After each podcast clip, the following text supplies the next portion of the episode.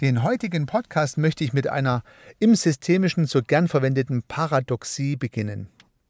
Nach meiner Perspektive liegt die Macht des systemischen Denkens im Wissen um die Ohnmacht von Gestaltungsmöglichkeiten. Der Systemiker weiß, was er nicht kann, und das macht ihn stärker. Und dieser etwas verdrehte Gedanke, der kommt aus der Betrachtung der Anfänge des Systemischen, beginnend bei der Kybernetik erster Ordnung, die in der Mitte des letzten Jahrhunderts definiert wurde, über die Kybernetik der zweiten Ordnung und der Idee des Konstruktivismus.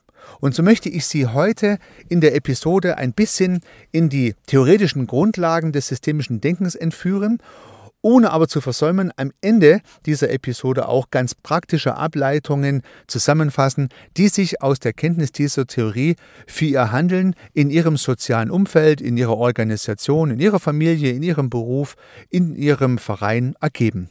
Herzlich willkommen zum Podcast Systemisch Denken Nummer 4.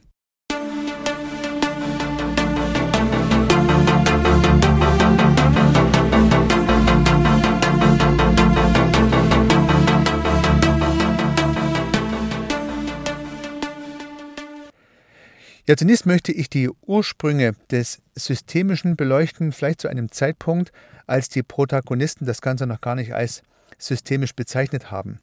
Denn der Ursprung der systemischen Denkweise der Neuzeit, also es gab auch schon Bestrebungen in der Antike und im Mittelalter, aber in der Neuzeit, der liegt in der Kybernetik. Und die Kybernetik war eine Wissenschaft von der Beherrschbarkeit von Maschinen. Und die Kybernetik leitet sich ab vom Begriff des Steuermanns. Also man hat die Idee gehabt, Maschinen steuern zu können, Regelkreise zu bauen, vorhersagen zu können, was wann passiert. Und typische immer wieder genannte Beispiele für diese Maschinen, die geregelt werden, sind Thermostate für Heizungen, aber auch selbstfliegende Raketen. Und da sieht man ein bisschen dran, dass zu diesem Zeitpunkt die ersten heute sogenannten Systemiker Ingenieure waren, die technische Anlagen und Systeme entwickelt und gebaut haben und dafür sorgen wollten, dass durch Rückkopplungen Informationen entstehen, die wiederum verwendet werden, um die Maschine weiter zu steuern. Also das Thermostat misst ja die Temperatur und steuert mit der gemessenen Temperatur die Heizung. Ist es im Raum warm, wird die Heizung zurückgedreht, wird es im Raum kälter, stellt sich die Heizung wieder an. Ja? Und eine selbststeuernde Rakete, das sieht man schon, das kommt ein bisschen auch aus der Rüstungsindustrie heraus. Und tatsächlich war das auch nach dem Zweiten Weltkrieg so eine Intention der Protagonisten, unter anderem Norbert Wiener, wen das interessiert, der in diesem Umfeld unterwegs war. Da geht es also darum, Raketen so zu bauen, dass sie nicht nur von A nach B fliegen, wenn sie mal abgeschossen worden, fliegen sie also dahin, wo sie dann aufschlagen, sondern dass man sie im Flug steuern kann und natürlich auch, dass sie selbst steuernd sind, zum Beispiel um Hindernisse außenrum fliegen können. Und das war natürlich eine praktische Idee, sodass Raketen besser an ihr Ziel gelangen. Und diese Kybernetiker, haben versucht, technische Anlagen so zu konstruieren, dass Rückkoppelschleifen entstehen und damit naja, eine bessere technische Anlage entsteht. Und diese Regelkreise waren natürlich voraussehbar, berechenbar, mathematisch, logisch. Anders konnte man sie auch als Maschine gar nicht bauen. Und diese Kybernetiker der ersten Stunde gingen davon aus, dass man diese Idee auch auf den Menschen übertragen kann, dass man den Mensch also auch, naja, kybernetisch beschreiben kann wie eine Maschine, dass er genauso reagiert. Äh, wenn ein Input reinkommt, dann ist der Output reproduzierbar. Ja, und genau das äh, fand Widerspruch. Ja, da gibt es den berühmten Widerspruch mit dem Hund. Klingt ein bisschen brutal, aber ich habe mir das nicht ausgedacht, dieses Beispiel. Wenn ein Hund getreten wird, äh, dann weiß man halt nicht ganz genau, was passiert. Ja, fliegt er weg und rennt dann weg oder fliegt er weg und jault oder fliegt er weg und kommt zurück und beißt dem Treter ins Bein. Man weiß es nicht. Und demzufolge kann man dieses kybernetische Modell, was bei Thermostaten und bei äh, Raketen funktioniert, halt aus Sicht von diesen Widerspruchgebern nicht auf alle Systeme übertragen. Technische Systeme, da funktioniert das, aber auf sogenannte lebende Systeme lässt sich das nicht übertragen. Und da gab es Widerspruch, zum Beispiel von Gregory Bateson, ein Sozialwissenschaftler, oder auch von Maturana, ein Biologe, oder auch von Forster, ein Physiker, die gesagt haben, diese Kybernetik erster Ordnung, die Idee, alles steuern und regeln zu können, die wird in lebenden Systemen eher nicht funktionieren. Und Heinz von Foster hat dann für diese kybernetischen Überlegungen der ersten Ordnung auch einen schönen Begriff geprägt, nämlich die triviale Maschine. Die triviale Maschine. Eine einfache Maschine. Und eine einfache Maschine kann übrigens auch einfach sein, aber sie kann auch kompliziert sein, um gleich nochmal dieses Wortgeflecht kompliziert und komplex aufzulösen. Eine komplizierte Maschine ist eine Maschine, die ich mathematisch nachvollziehen kann. Vielleicht eine, eine mechanische Uhr, ein Computer, ja, auch eine komplexe große Maschineanlage, ein Auto. Das sind komplizierte Maschinen. So ohne weiteres durchschaut sie keiner. Aber wenn man sie in die Einzelteile zerlegt und mit der großen Lupe alles genau anschaut, dann können die Fachleute genau nachvollziehen, was passiert wo Fehler liegen können, wie die Wirkmechanismen sind, das lässt sich herausfinden. Und nach Forster sind das dann zwar vielleicht komplizierte Maschinen, aber trotzdem trivial, nicht komplex. Ja, komplexe Maschinen sind Maschinen, die sich nicht nachvollziehen lassen.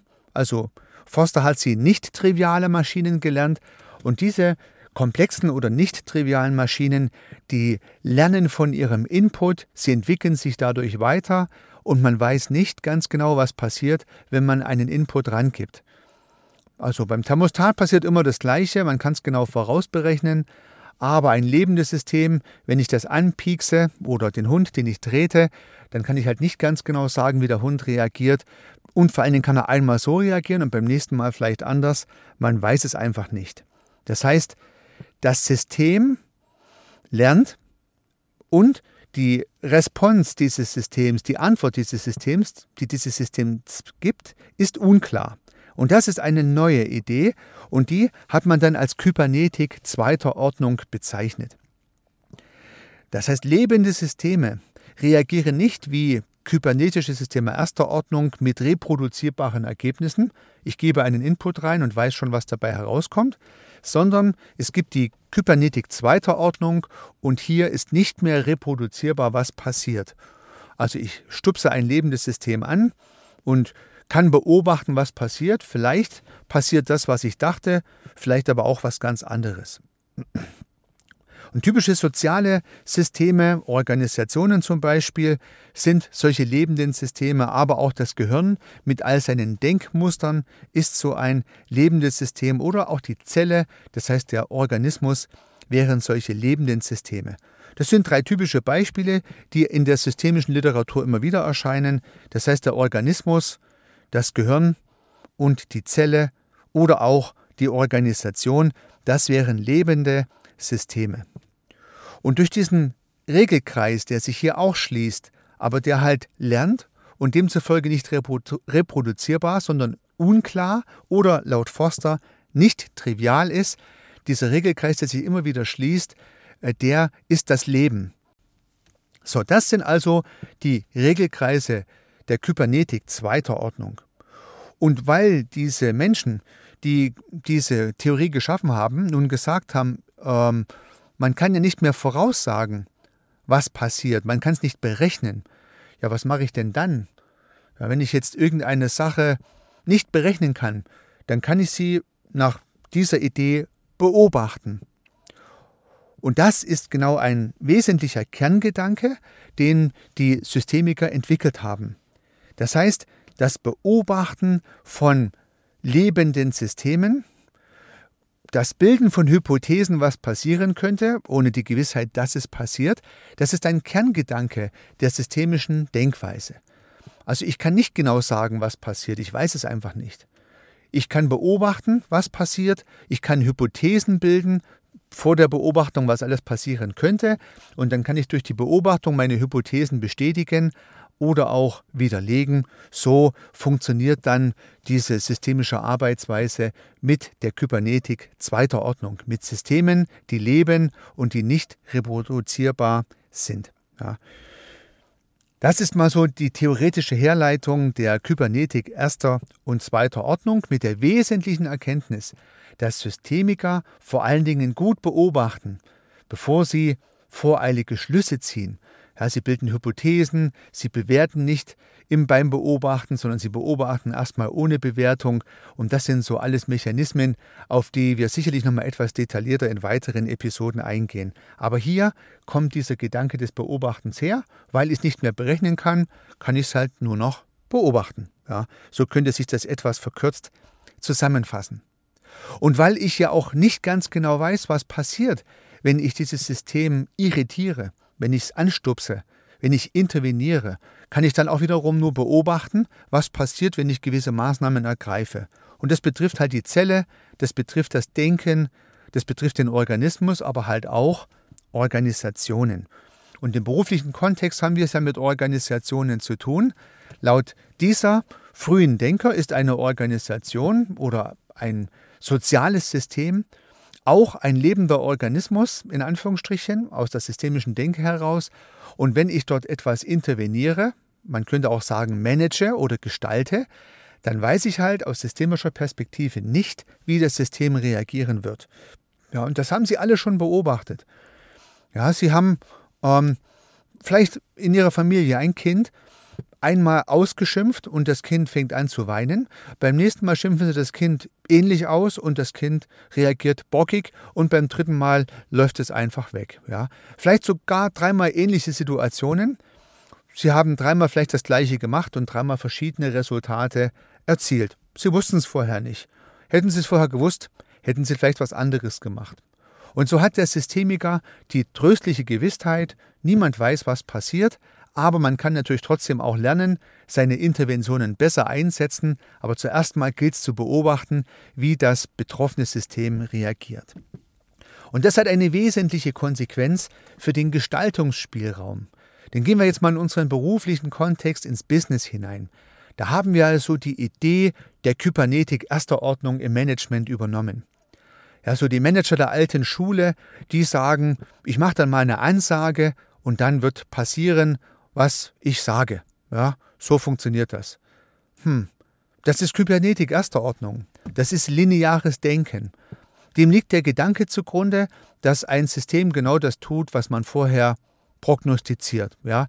Der Mitarbeiter schmeiße ich raus und hinterher ist alles gut. Oder den Mitarbeiter stelle ich ein und dann ist alles gut. Oder ich gebe dem eine Abmahnung und dann ist das Problem erledigt. Oder all solche linear-kausalen Zusammenhänge werden ja auch heute noch häufig im Management konstruiert und man glaubt, das wäre so. Wenn man systemisch rangeht, würde man das bezweifeln.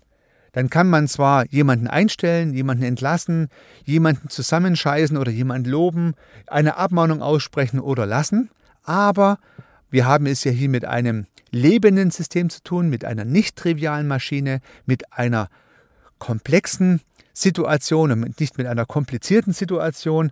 Und deswegen können wir halt nicht voraussagen, was passiert. Wir können nur eine Annahme treffen, was wir vermuten. Und dann können wir eine Hypothese aufstellen oder mehrere und können beobachten, ob das, was wir denken, passiert ist oder auch nicht. Das begrenzt natürlich den Handlungsspielraum des Managements auf der einen Seite, gibt dem Manager, der dieses Bewusstsein hat, aber auch ganz andere Möglichkeiten, mit seinem Team, mit seiner Organisation zu interagieren. Und meine ganz persönliche Erfahrung ist, die Wirksamkeit mit systemischen Denken einer Organisation zu sehen und mit dieser Organisation so umzugehen, wie die Systemiker das halt tun, erhöht die Wirksamkeit des Managens und reduziert sie nicht. Das klingt ja ein bisschen paradox. Zuerst würde ich ja sagen, ja, mit linear-kausalen Methoden mache ich eine Ansage und so ist es. Aber es ist ja nicht so. Wenn ich also weiß, dass es nicht so ist, habe ich damit meinen Gestaltungsspielraum wiederum vergrößert. So bleibt mir zum Abschluss dieses Podcasts so das Fazit für Sie. Seien Sie sich bewusst, dass Sie Ihr soziales Umfeld, die sozialen Organisationen, die Familie, die Freunde, den Verein, aber natürlich auch Ihr Team, Ihre Organisation, Ihre Firma nicht vorhersagbar verändern können. Sie können nur verschiedene Interventionen ausprobieren und demütig beobachten, was passiert, um dann wiederum zu versuchen, mit weiteren Irritationen zielgerichtet zu agieren. aber ob es funktionieren wird oder nicht, das weiß niemand vorher. Und das ist tröstlich, auf der einen Seite auch ein bisschen traurig, auf der anderen Seite, aber das Wissen darüber bringt Sie, liebe systemisch Interessierte oder lieber systemisch Denkende, in einen Vorteil. Beim Einsatz dieses Vorteils wünsche ich Ihnen stets viel Erfolg. Unternehmen Sie was, Ihr Heiko Rössel.